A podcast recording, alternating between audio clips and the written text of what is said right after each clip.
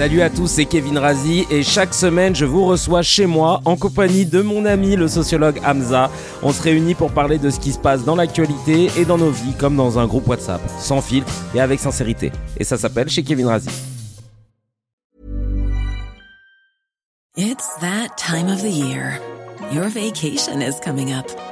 You can already hear the beach waves, feel the warm breeze, relax and think about work. You really, really want it all to work out while you're away. Monday.com gives you and the team that peace of mind. When all work is on one platform and everyone's in sync, things just flow wherever you are. Tap the banner to go to Monday.com.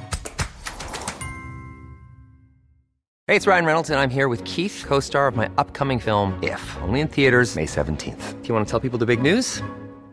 All right, I'll do it. Sign up now and you'll get unlimited for $15 a month in six months of Paramount Plus Essential Plan on us. Mintmobile.com slash switch. Upfront payment of $45 equivalent to $15 per month. Unlimited over 40 gigabytes per month. Face lower speeds. Videos at 480p. Active Mint customers by 531.24 get six months of Paramount Plus Essential Plan. Auto renews after six months. Offer ends May 31st, 2024. Separate Paramount Plus registration required. Terms and conditions apply if rated PG. Since 2013, Bombas has donated over 100 million socks, underwear, and t-shirts to those facing homelessness. If we counted those on air, this ad would last over 1,157 days. But if we counted the time it takes to make a donation possible, it would take just a few clicks. Because every time you make a purchase, Bombas donates an item to someone who needs it. Go to bombas.com slash ACAST and use code ACAST for 20% off your first purchase. That's bombas.com slash ACAST, code ACAST.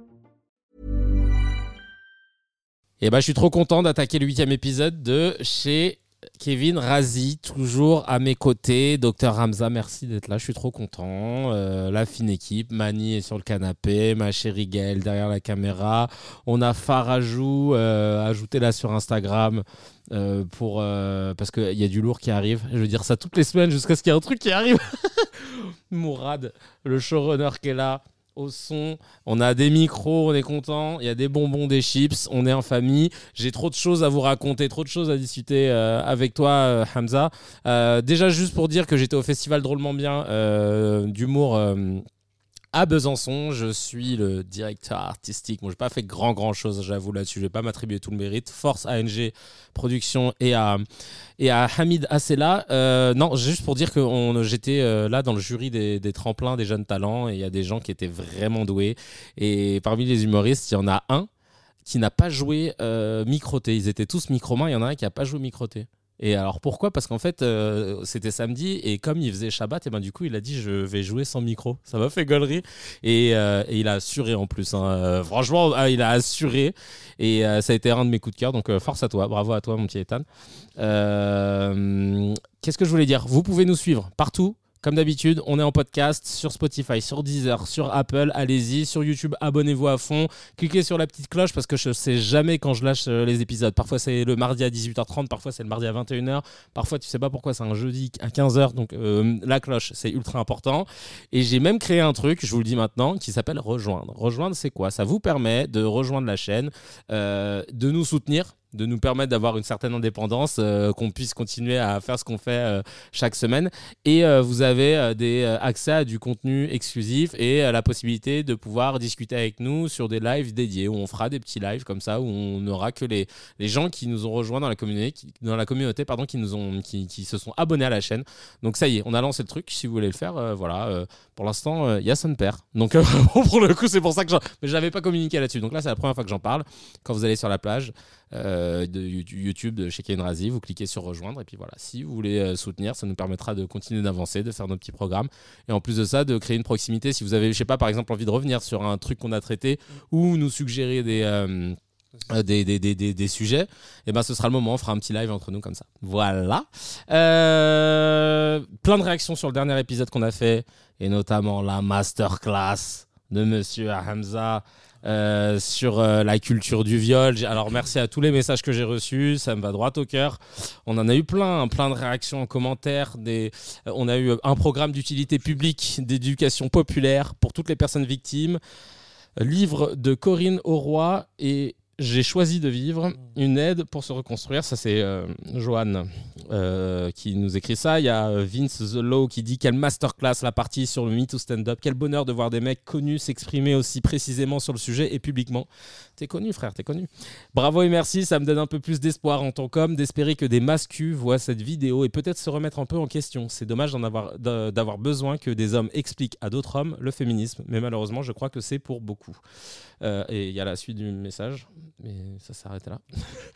et euh, on a Maët qui dit Merci pour tout ce que vous avez dit. J'ai été agressé sexuellement à 7 ans. J'ai fini par porter plainte presque 10 ans après. J'ai enduré les procédures, etc. Tout ça pour que la justice déclare qu'il y a non-lieu. J'ai envie de hurler, de crier, de témoigner, de m'exprimer. Et oui, je pourrais basculer du côté sombre. On dirait qu'il nous pousse à ça, le meurtre. Mais au final, ce seraient les agresseurs qui gagneraient parce que tuer quelqu'un ruinerait encore plus nos vies. Il y a eu pas mal de messages euh, durs. Hein. C'est terrible, c'est terrible. C'est vraiment le. Déjà, en toute honnêteté, c'était super touchant. De... Honnêtement, enfin, je veux dire, c'est pas même pas pour faire d'exagération. C'est euh, ce qu'on, ce que nous on a dit. Enfin, je veux dire, c'est banal dans le sens, c'est normal, c'est la moindre des choses qu'on dit ça. Et je, franchement, je conforte vachement les, les commentaires qui disaient ouais, euh, enfin qu'on entende ça. Ben, je dis ouais. Moi, moi, pour moi, j'arrivais pas à visualiser ou à réaliser que, que c'était aussi rare et donc forcément aussi nécessaire. Euh, je suis vachement touché par, euh, par les commentaires de témoignages où euh, je sais ce que ça signifie de le dire. Je sais ce que ça, ça implique de, de devoir de, de, de, de, témoigner de ce que tu as vécu, que, parce, que, parce que tu te sens mal pour toutes ces raisons qu'on avait évoquées. Et, et, et, je suis d'accord que franchement, si on est dans un soutien à 100%, ce qui est notre cas, ah mais oui, je suis même pour qu'on soit à 200%, à 3000%, parce que c'est un vrai sujet, c'est un vrai problème. Je sais qu'on n'en fera jamais assez. Et ah c'est, moi, c'est ma conviction. Ma certitude, c'est qu'on n'en fera jamais assez. Ça, c'est qu'on soit sûr de ça. Mais, et, et aussi, j'ai aimé, il y a vraiment des commentaires qui sont allés même sur, euh, pour donner des détails, pour mmh. expliciter. Parce que vous imaginez bien, vous le comprenez, qu'on on peut pas. Euh, on pourrait éventuellement faire des trucs très longs, hein, mais euh, on peut pas tout développer. On peut pas. Je veux faire toute une explication sur la culture du viol, puis ensuite sur le, système éducatif, puis sur le patriarcat, ses déclinaisons, ses variétés, puis aussi expliquer les mécanismes qui font qu'au niveau de l'agressivité, ça, ça, a lieu, les, les, mécanismes de victimisation, ce qu'on appelle même la victimologie, les problèmes pénaux et aussi même la question de quelle réflexion sérieuse on doit avoir sur les lois.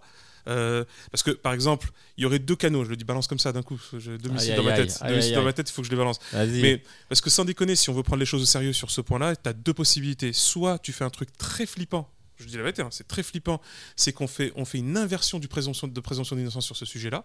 et là, ça, coupable pour et là, ça devient très violent. Mais honnêtement, les statistiques, elles font flipper. Euh, faut provoquer un peu, on va faire un électrochoc. Donc je dis, non, mais c'est pas possible. Ouais, mais attendez, on se calme, on va voir la deuxième proposition. On, chauffe le truc. La deuxième, c'est la question, la question de, de seul cas d'exceptionnalité dans la loi où la légitime défense va être très étendue sur les questions d'agression sexuelle et d'agression tout court faites aux femmes. Et à ce moment-là, en fait, c'est là, en plus, c'est à moins d'ambiguïté parce qu'on est aux limites du flag. C'est-à-dire mmh. qu'en gros, là, c'est une intervention directe. Ça, ça invitera d'ailleurs beaucoup plus probablement les femmes à chercher à, se, à, mieux se défendre, à structurer leur défense, et on fera ça de manière assez carrée, et de sorte à ce que littéralement, bah, quand il y en a un, il va venir avec de grosses blessures, il va dire ouais, elle m'a agressé. non, mais il m'a violé en fait. Il a essayé en tout cas. Et donc bah là, à un moment donné, on va commencer à mieux rejouer cette question, et ça va toucher, ça touchera à la fois la question des agressions directes faites aux femmes, mais aussi euh, les violences conjugales, euh, euh, etc. Et le pire d'entre eux, justement, c'est les féminicides. Mais bref, je balance comme ça exprès de ça, mais ça implique une vraie réflexion. Comme on l'a dit, c'est non seulement une question pour tout le monde, mais c'est que tout le monde doit prendre sa part de réflexion dans ce sujet-là et ses solutions. C'est-à-dire là, il faut qu'on trouve des vraies solutions. Voilà, faut pas, on va pas se contenter simplement d'être indigné. ah, bien vu.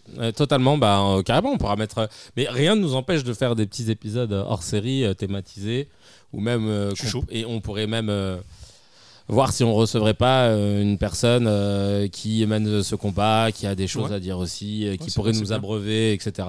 Ça peut être intéressant. On commence avec notre petite news HMD, Alhamdoulilah. Le Cap Vert, le Cap Vert, d'ailleurs j'embrasse mes potes capverdiens, Mike, Tavares, on est ensemble. Le Cap Vert est le troisième pays d'Afrique à éradiquer le paludisme après l'île Maurice en 73 et l'Algérie en 2019. Mes deux pays, je suis très content. Euh, l'archipel a fourni la preuve que la chaîne de transmission domestique par les moustiques a été interrompu à l'échelle nationale pendant au moins trois années consécutives. Voilà, je trouve ça cool. C'est impressionnant. Bah ouais, c'est difficile. Hein. c'est une Quand plaie. tu vois l'Algérie 2019, c'est que c'est difficile. Hein. Bah ouais. Et je crois qu'il y en a plein d'autres qui n'ont pas réussi. Du coup. Bah ouais. Ouais. Ah non, C'est- donc euh, c'est et c'est c'est méchant le paludisme. euh, hein. le Cap Vert, bravo à eux hein, en ce moment, sans faute. Entre ça et à la Coupe d'Afrique des Nations, ils déchirent tout. Je crois que c'est leur année. Euh, Il y a un truc en revanche que je, je voulais attaquer avant de- d'avoir de- d'avoir les, les petits mezzés, les entrées c'est une nouvelle séquence les mezzés Ouais, c'est voilà on picore tu sais tu sais au libanais tu vois les mezzés les sambousecs Ce que je préfère. ouais il y a quoi d'autre sambousecs il y a les euh, Les falafels. euh, ouais, voilà, tout ça, voilà. tout ça, le hummus, et ben voilà, on doit avoir des petites mezzés d'infos qu'on va avoir. Mais juste avant, c'était ma ma petite humeur du, du jour. J'ai été euh, estomaqué par le verdict du rendu sur l'affaire Théo. Euh, tout le monde en a entendu parler. hein. Euh, ce, jeune gars qui s'est fait arrêter par les flics et qui s'est retrouvé avec euh, son arrestation. c'est- très mal fini parce qu'il a eu une matraque enfoncée dans l'anus sur 10 cm. C'était en 2017. Finalement, le gars en question a été condamné à un an de prison avec sursis. Et les deux autres policiers sont condamnés à des peines allant de 3 à 12 mois de prison avec sursis. Toujours avec sursis. Donc en gros, ils, ils purgeront pas de peine en prison euh, euh, en- entre, enfin derrière les barreaux, quoi. Ils seront en sursis. Et j'ai une question, c'est euh, et du coup, ils sont toujours flics? Et du coup, ils sont Parce que- toujours flics. Ça, je sais pas. Je sais pas s'ils auront le droit d'avoir euh, une arme. Je crois qu'il y en a peut-être certains, je crois qui. Bah, visiblement. Ah, juste pour un, ouais, et- ah, juste pour un laps de temps. ouais. Et visi- mais visiblement, ils ont pas besoin d'armes Comment pour faire des Tu dis trucs quoi, sales. Mourad? En fait, Ah, pendant 5 ans, ils peuvent pas exercer? C'est tout. On va vérifier. C'est tout. Ça va. Hein D'accord. Ça, bah, ils peuvent faire, peuvent faire autre chose. Génial. Bah, c'est, euh, moi, franchement, j'ai envie de dire, il y a, ça fait, ça fait la boucle. hein. C'est, quand, c'est encore une fois la boucle qui est bouclée. Euh, pour ceux qui connaissent un petit peu les, les, les- les cours d'introduction qu'on a toujours en, en fac de droit ou fac de sciences politiques ou même de manière générale, on aime bien répéter la phrase de Weber qui disait que l'État euh, se définit comme étant le détenteur du monopole de la, de la violence légitime. Tu vois, et en Mhm. fait, c'est, en gros, en gros, littéralement, je me souviens, c'est même un de nos profs qui nous dit ça. C'est quoi la différence entre un gars qui est en pleine rue, il vous braque avec son arme, et, euh, et donc que ce soit un malfrat ou la police, bah, c'est l'État. C'est qu'en fait, il y en a un, bah, il a, il a, il a, il a l'attribut de l'autorité publique, comme on dit, de Mhm. l'État. C'est pour ça que, c'est pour ça que concrètement, et je suis pas le premier, et vraiment pas le seul, à dire que il est absolument nécessaire qu'un policier, quand il fait usage de la force, lui-même, il doit, il doit avoir des états d'âme, trembler, réfléchir, parce que c'est, parce que c'est un citoyen qu'il sert, même s'il est, même si c'est un citoyen hors la loi, ça reste quand même un citoyen qu'il sert, euh, qu'il va, qu'il va, sur lequel il va exercer cette force. Et ça, faut le prendre ça très au sérieux. Ouais. Et, et là, c'est c'est d'ailleurs pour ça qu'il y a des polices qui ont désarmé leurs agents. Ouais, bien sûr. Euh, et, euh, mais on a vu que bah, là, malheureusement, ce qui est affreux, en fait, Bah là, c'est même pas une arme Eh ouais. euh, un- à feu. c'est ça en fait. Et c'est là que tu vois, quand- franchement, c'est l'ignoble illustration du problème de violence. Bah ouais. Et- Et- Pardon, non mais. Non, je voulais juste dire, on a un problème aussi, c'est que si on continue de juger la police par d'autres policiers, Ouais, enfin, en- je pense à l'IGPN, on fait jamais ça normalement. Ça, bah c'est très compliqué, quoi, tu vois. Sinon, c'est parti à l'école. hein. Faisons autocorrection Bah c'est avec ça. une moyenne, une, une moyenne faite par les propres, les propres élèves. Je... Allez-y. Ouais, ouais, Non, c'est ça. C'est des, y a- y a- même, hein. ce système-là, il marche pas du tout. euh, et, le, et le problème, c'est que ceux qui en pâtissent, déjà, bon, t'as les citoyens, t'as aussi les bons flics hein, qui euh, sont dans la merde. Euh, je, vous, je me permets de dire ça parce que moi, j'en ai dans mon entourage et dans ma famille, c'est pour ça que je dis ça. Et, euh, et de continuer, continuer d'entretenir une police aux racines pétainistes. Bien sûr. Euh, et ça, ça, ça continue bah, d'avoir, de- t'obtiendras des altercations de plus en plus violentes. Mhm. On fera un sujet sur euh, l'origine de la police. Ouais. euh, Je ne vais pas en parler maintenant. ouais, ouais. Et il y a un autre truc dont on ne parle pas, c'est pour ça que je, je me permets de, aussi de parler de l'autre côté, comme j'en connais, comme j'en ai dans la famille. Le taux de suicide dans la police est désastreux, il le cache Oui. très souvent. Oui, bien sûr. Il se, de nombre de policiers qui se suicident avec leur arme de service, etc., c'est pas rien, c'est symboliquement en Bah, j'en plus. hein, tu personnellement, euh, bien sûr. Ouais, ouais, mais tu vois. Bien sûr. Et, et parce que les conditions elles sont pétées, et bah ça tu les dois à qui? Ben, L'État qui, euh, qui ne, ne met pas l'oseille là où il faut. Et puis surtout, euh, ouais, comme on parlait de ses origines euh, racistes euh, qui euh, découlent, qui, qui, sont en- bien en- ancrées et qui provoquent des violences. Enfin bref, Gérald, on ne te félicite pas là-dessus. J'ai vu un message, d'ailleurs, big up au, compte Les Répliques, qui, qui ont le chic de sortir les, les meilleures réponses, les meilleures punchlines par rapport à l'affaire Théo. Il y a quelqu'un qui a dit, qui a cité l'avocat général. Vous allez peut-être penser que ces peines peuvent paraître dérisoires, dit l'avocat général euh, Maître Pajot. Dans un pays qui a enfermé des gamins sans preuve durant 4 ans et infligé du ferme pour vol l'été dernier, c'est pas seulement dérisoire, c'est raciste, violent, indigne. Franchement, voilà, c'est tout. Ouais. C'est QFD. Parce que, le, le- le- encore une fois, là où c'est. euh, on, a, on, a, on, on a un problème et là, il va toucher toute la question à la fois politique et c'est la question de l'exemplarité. C'est-à-dire que si. si, tu, si- je- et là je, là, je parle surtout à ceux qui sont à fond soutien, force de l'ordre, etc. Si vous êtes réellement dans un soutien des forces de l'ordre, si vous croyez vraiment, parce que chose dont on peut débattre, que la police, machin, nécessaire, comme Ouais. elle est faite, etc. Ok alors vous n'avez pas le choix, sous peine d'une extrême malhonnêteté, vous n'avez pas le choix. L'exemplarité. Et l'exemplarité, c'est l'extrême sévérité particulière en vertu de la responsabilité. Ça veut dire quoi? Ça veut dire que, en gros, une personne plus responsable est forcément plus punie lorsqu'elle faute. C'est un principe de base. Sinon, elle est moins responsable. Ouais. C'est tout, en fait. C'est Ouais, littéralement ça. Et là, effectivement, ce qu'a dit l'avocat général, c'est un truc de dingue. C'est-à-dire que on a fait, on a fait des sanctions. Je n'ai pas envie qu'on débatte là-dessus. Non, c'est une folie. Mais, mais concrètement, sur ce qu'on a fait justement sur, sur, sur les, les, les, les émeutes, etc. Mais concrètement, concrètement, le minimum, c'est qu'ils soient complètement démis définitivement de leur fonction. Le minimum, c'est qu'ils fassent bien entendu de la prison ferme parce que c'est prévu dans ce qu'on appelle l'esprit des lois pénales, à savoir que lorsqu'il y a une atteinte au corps et aux personnes, eh bien en fait, c'est toujours plus grave qu'une atteinte au bien. Hein Ouais, il faudrait peut-être le rappeler, ça c'est super important. Et la deuxième chose, c'est vraiment cette question. Troisième chose, c'est vraiment cette question de l'exemplarité. C'est très grave pour les policiers eux-mêmes de savoir en fait qu'on ne fait rien aux voyous d'entre eux.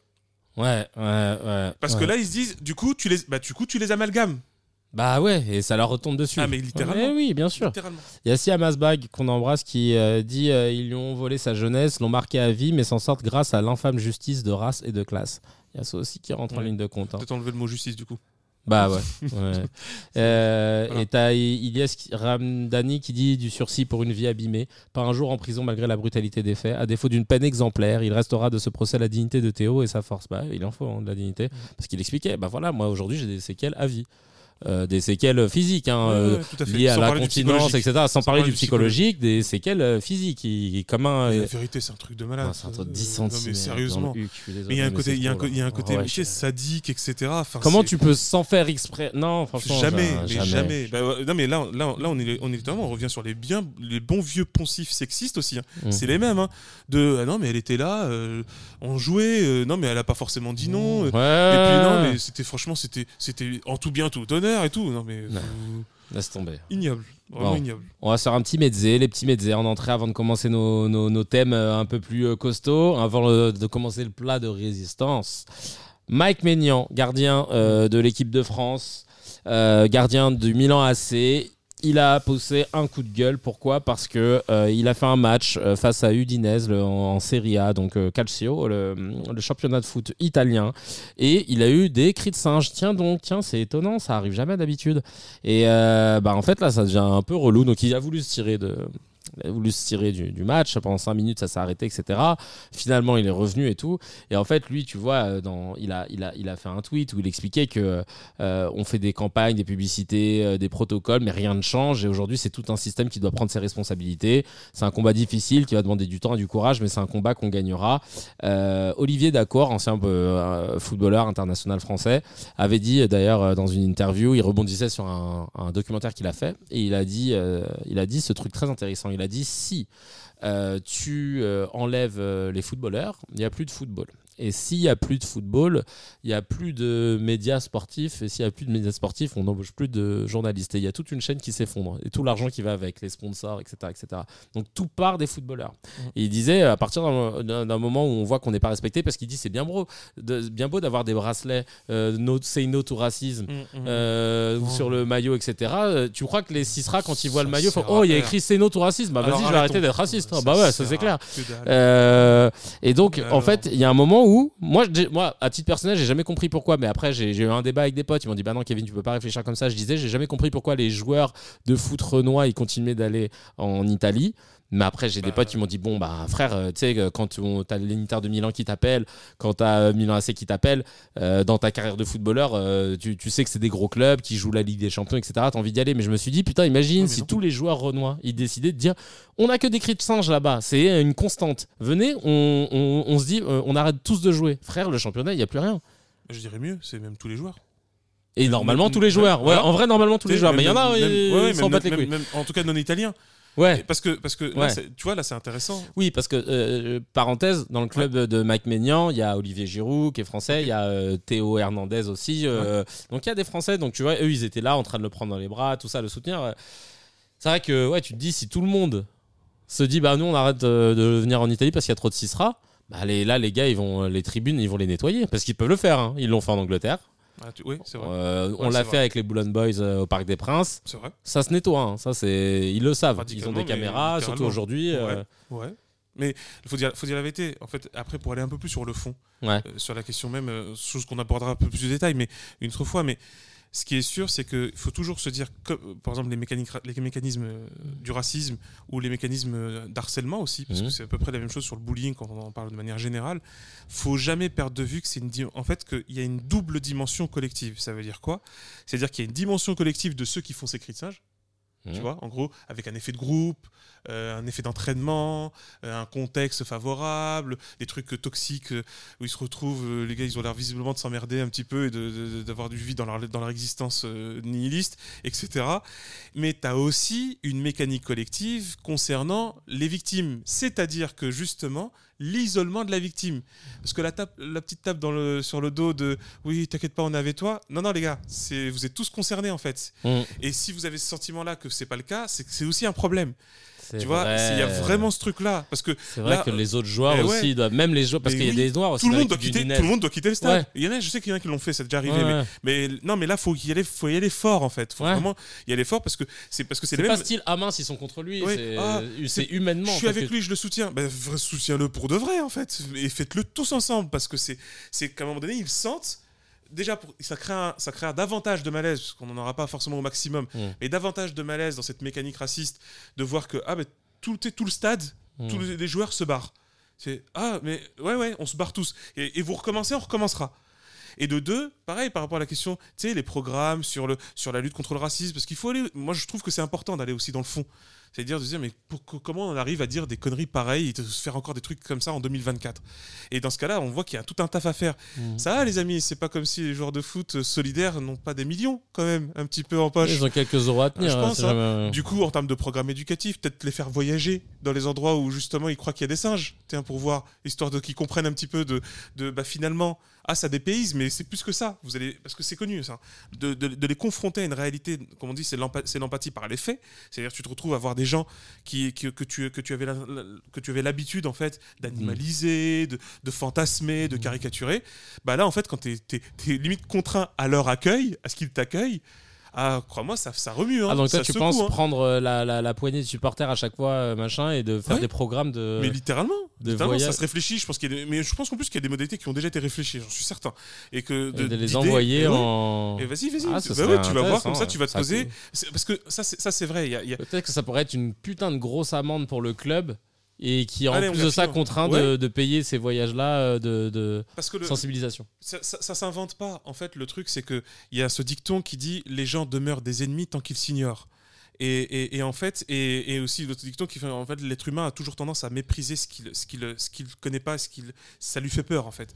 Et donc à partir de ce moment-là, c'est et encore une fois, quand on dit ça, c'est pas des excuses au racisme, hein, qu'on soit clair. hein. Mm. C'est qu'à un moment donné, il faut qu'on essaie de comprendre parce que c'est- pas ça doit pas continuer. Il faut pas que ça continue ce genre de truc. Ah. Et, je, je suis convaincu, je pense que c'est rationnel et logique Mhm. de dire qu'on peut intervenir sur ça, on peut, on peut neutraliser ce genre de truc. Ouais. Et qu'il y a effectivement l'e- l'e- l'effet sanction, Ouais. ça donne ses effets, mais il y a aussi l'effet éducation. Et je pense qu'il faut l'un et l'autre. Et Ouais, il faut ouais, investir l'un comme l'autre. C'est vrai. Et Il y a, il y a Shinobu Takeru sur euh, X qui dit Force à toi, Mike. 2024, on parle encore de racisme. Je crois qu'on n'y arrivera Ouais, ouais. jamais. Les abrutis se, reproduisent entre eux. Euh, C'est vrai. Save32 qui dit Il a bien fait. Il faut s'indigner du racisme et des discours haineux. Le milieu du football est aussi gangréné, mais c'est à cause des acteurs du débat public qui cautionnent et banalisent la haine. C'est vrai. On reste dans le football, dans les mezzés. Là, il y a le président du Suriname qui s'est auto-sélectionné en équipe nationale de foot. Voilà. Le gars, il a 51 ans, je crois, un peu plus. Euh, il s'est no- il s'est dit, vas-y, il faut que j'aide. euh, Ouais, ça, il s'est mis dans l'équipe. Il faut qu'il y ait une coupe. Ouais. Momine, il dit, tonton pense qu'il est encore dans sa jeunesse. Oui, parce qu'en plus, sur la photo, tu vois, il a son petit bidon Ah de bière et tout. un vrai cléon. Life. Il y a. Antoine Bayeul qui dit sa prestation avait été aussi grossière que son bide. Oh, le physique tout de suite. Angie Ang- Angbay, euh, 25 qui dit le règlement n'interdit-il pas de disputer des matchs au-delà du sixième mois de grossesse? C'est pas bien. Et il y a méchant. Hustler Mindset qui dit la, la dictature à son état pur. Ah bah il s'est servi. Il s'est servi, écoute, ma foi. Mais c'est drôle. C'est très Qui- drôle. Tu sais que C'est Kim Jong-un, c'est je pense qu'il serait capable de faire ça pour le basket. Lui, là, il est fan de NBA. Ah ouais? Il aurait été capable d'aller dans la. Ouais, c'est pour ça qu'il est pote avec Rodman et tout. Il avait fait venir euh, Dennis C'est Rodman. Il, a ouf. fait- il est fan de NBA. fan des Chicago Tu sais ce Bulls. qu'on apprend à l'école euh, il, paraît, j'ai essayé de vérifier, mais, mais il paraît que c'est vraiment vrai. hein. Euh, Vérifiez-le quand même, mais, mais, mais je pense que c'est vrai. Le, le truc de. euh, ils, ils enseignent aux écoles nord-coréennes que, Ouais. que Kim Jong-un ne fait pas caca. Ah, je crois. Euh, Ah, dès qu'on euh, dit caca, euh, Farah, ça y est, on l'a. ouais, non, mais c'est un, truc de fou. Ah. T'as des délires, t'as des bails comme ça, c'est. euh, Ouais, vas-y, attends, le saviez-vous Kim Jong-un ne se déplace jamais sans ses selles? Ah, Des Ouais, ça, extrêmes c'est encore un autre délire. Ah ouais, autre. Et en plus, Donc, du coup, il le fait, mais visiblement. euh, mais, je, mais je crois qu'à l'école, vraiment, il, il semblerait. Peut-être que c'est lui ou peut-être son prédécesseur, mais il y avait vraiment un délire à l'école. Il disait non, non, mais.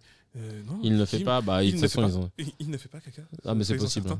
Mais en tout cas, ils se euh, avec ses, euh, ses selles parce Ouais. qu'elles ne peuvent pas être à la bande. Ils se déplacent avec ses propres toilettes.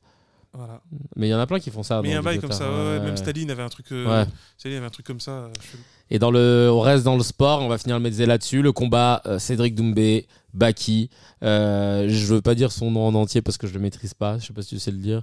Ba- c'est Baï Sangour Shamsoudinov, Mais je crois. je- Ah oui, oui, ok. Je crois, attends, je regarde si. Je crois que, je crois que je l'ai bien dit. Baï Sangour, Shamsoudinov. Putain, je suis chaud.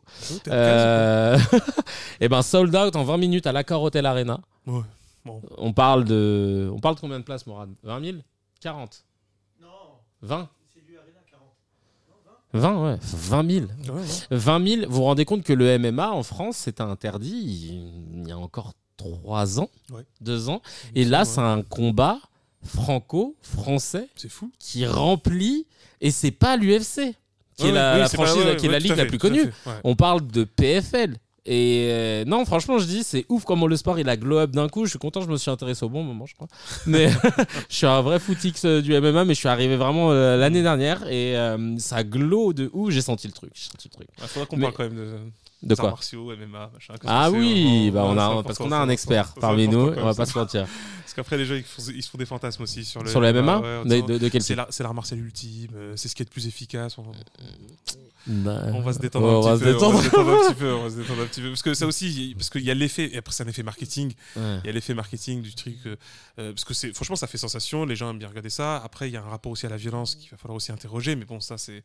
Par rapport au MMA Oui, parce qu'en en, gros, dans MMA, il y a martial, euh, mix, euh, mix martial art. ouais, Tu vois. Mix martial. Euh, sauf que, sauf que de fait, c'est plus, c'est plus du tout de l'art martial. C'est littéralement du sport de combat. En fait, c'est précisément on sport de combattise des arts martiaux. Parce que normalement, un art, tu définis quoi- comment art martial? L'art l'art martial, c'est en fait, c'est, c'est euh, comment dire, domestiquer la violence, l'harmoniser et la ranger pour en fait défendre soi-même et autrui. Tu vois, ce qui fait que en fait, c'est même, c'est même précisément une gestion de l'agressivité. Même, concrètement, on n'est pas agressif dans les arts martiaux. On est, on, on- C'est on fait Miyagi-Do, mal, quoi. ouais, on fait mal, mais on n'est pas agressif. Alors que Maître Miyagi. Ouais, euh. mais c'est- alors que littéralement, alors que littéralement les sports de, les sports de combat, c'est c'est une seule, c'est une simple gestion technique de l'agressivité. C'est Cobra Kai, du coup. C'est le mec qui veut rester que sur ses rêves, il. J'ai pas la ref. Non, non, mais, Ouais, ouais. non, mais, non, mais si, si. Mais en fait, c'est pour ça que le, le- après, il y, a des- y a des niveaux, il y a des grades, il y a des manières. Il y, a des- il y a des gens qui pratiquent des arts martiaux de manière bourrine et du coup, c'est bah, agressif et violent. Il y a des gens qui pratiquent des sports de combat de manière super stylée et harmonieuse, comme en particulier dans la boxe anglaise. Et du coup, c'est quasiment On appelle ça le, noble, le noble art. Tout et c'est pas, pas pour rien parce qu'il y avait un côté d'honneur, etc. De gentleman. ouais, c'était pratiqué par euh, des riches en vrai. Euh, il me semble, mais c'est- il y a eu les deux en fait. Les mais ouais, ouais. les deux métiers parce que même quand tu vois dans le, au niveau justement tu le vois au niveau des règles le fait de pas frapper par derrière etc pas sous la ça- ceinture. voilà on fait ça on, on le fait jamais Bon, il y en a qui se sont amusés à le faire des fois dans certaines compétitions de manger des oreilles aussi. Hein. Hein, par exemple bon, ça Ouais, c'est c'est- c'est pas, Un de sa- cas c'est isolé. pas de sa faute non, mais voilà c'est c'est non mais c'est un beau dossier je pense que Ouais, intéressant de, de, de- le voir sur les mains parce que je- les gens s'y s'y intéressent c'est bien dans le sens ils voient des arts martiaux ok alors bah, du coup je suis obligé, parce que j'y tiens beaucoup aux arts martiaux, euh, attention à ne pas se focaliser sur ça ressemble à ça les arts martiaux, ce sont des arts martiaux. Je pense qu'ils ont même Et- pas la, la, la, la définition des MMA hein, en vrai. Tu vois, Tu vois, je pense qu'ils disent bah frère Après, il y a un MMA engouement. et- Il y a un engouement, les gens, ils y c'est aller, de- c'est une assurance hein, c'est tout c'est tout hein. Je- ils se se pas la tête je te jure. Euh, on va attaquer notre premier gros thème du jour. Euh, c'est la ministre de l'Éducation nationale, euh, Amélie Oudéa Castera, qui vient d'être euh, nommée euh, ministre dans le nouveau euh, gouvernement de Gabriel Attal. Et à l'arrivée, euh, la Go laisse tomber hein, euh, elle- avec perte et fracas. euh, elle arrive et on apprend que ses enfants sont pas à l'école publique, comme la plupart hein, d'ailleurs des, des- des ministres. Ils, sont, euh, ils étaient à Stanislas, un lycée privé dans lequel je suis allé chercher mes résultats du bac d'ailleurs. Et, euh, et, des- et un truc qui m'avait marqué quand, quand tu arrives, il y a un endroit où il y avait écrit euh, travail et religion. Et euh, en gros, déjà, ça t'annonce la couleur. Hein. Je sais pas s'ils l'ont enlevé depuis euh, pour Pas garder sûr. les subventions de l'État. Mais, euh, mais- quelques heures. Ouais. Mais en gros, elle a mis ses enfants dans le privé. Et euh, première chose, elle a dit. En fait, je les ai mis dans le privé parce que dans le public, j'en pouvais plus parce qu'il y avait, euh, il y avait jamais de prof. donc du coup, mes profs, mes enfants avaient pas cours. Donc déjà, la meuf, tu tires une six balles dans le pied là. Ouais, T'as- bah, mytho. ouais. Non. D'abord. Non, mais après, c'est vrai que ça arrive, mais du coup, ça, prouve bien qu'il y a un problème. Donc euh, voilà. Et ensuite, elle a changé de version elle a- euh, parce qu'en fait, en gros, Mytho. Ouais, mytho. Car euh, elle a dit, ça c'est une enseignante de la maternelle qui a dit ça. Son fils a été changé d'école car, euh, selon Amélie Oudéa Castera, il n'était pas assez mature pour être en public. Et c'était pas à cause des absences, comme euh, la ministre l'avait affirmé. Il ne serait resté qu'un semestre dans son école maternelle publique. Et ce à quoi elle avait dit cette phrase qui restera dans les annales. Gravez-la fort si vous avez un jour, si, si vous faites cramer par votre mec ou par votre meuf euh, pour X raison, vous l'avez trompé ou un truc comme ça. Ou par les impôts éventuellement. Ouais, ou par les impôts, partout, c'est la meilleure, la meilleure phrase. Elle a- Amélie, Amélie Oudéa Castera a dit euh, euh, euh, euh, répète, ne pas avoir menti, mais concède que la réalité lui donne tort. Alors, Ah ça, ouais, mon pote, alors ça, c'est bam, Il y avait, bam, bam. il y avait, il y avait Trump, elle l'a dépassé. Ça y est. Il y avait Trump avec l'alternative fact. Exactement. Il y, il avait Macron qui dit Je ne dirais pas que Stop Covid, c'était l'appli là. Mais c'est euh, l'alternative. je, ne fact, dir- je- je ne dirais pas que Stop Covid était un échec, je dirais que ça n'a pas marché. Voilà, c'est Ça, l'alter. c'était- Ah ouais, et là, elle est dans l'alter réalité en fait. Là, là. Ça, c'est alter là, réalité. euh, Ah oui, la réalité, oui, c'est vrai. Non, mais, Mais moi, je suis dans un autre monde en fait. Vous avez pas Non, compris, c'est que je suis dans un ailleurs. Mais, mais aussi, l'autre phrase aussi. Ouais. De, de- je je n'ai pas mis mes enfants euh, dans le public, mais je crois en l'éco- en l'école publique. Tu vois, c'est Ouais. croyante mais pas pratiquante. Tu vois, Ah oui, croyante mais pas pratiquante. C'était très drôle. C'était Guillaume Meurice qui avait dit ça. C'est génial. Génial. Big up à Guillaume Meurice. Oh. Euh, on avait pas mal de réactions. euh. Tom Tom qui dit une ministre déjà dans la sauce et une sauce faite maison. Ça a toujours meilleur goût. Il y a Gréal qui dit elle devrait travailler chez Tefal avec autant de casseroles au cul. J'adore. Dès qu'il y a cul, moi ça me fait rire.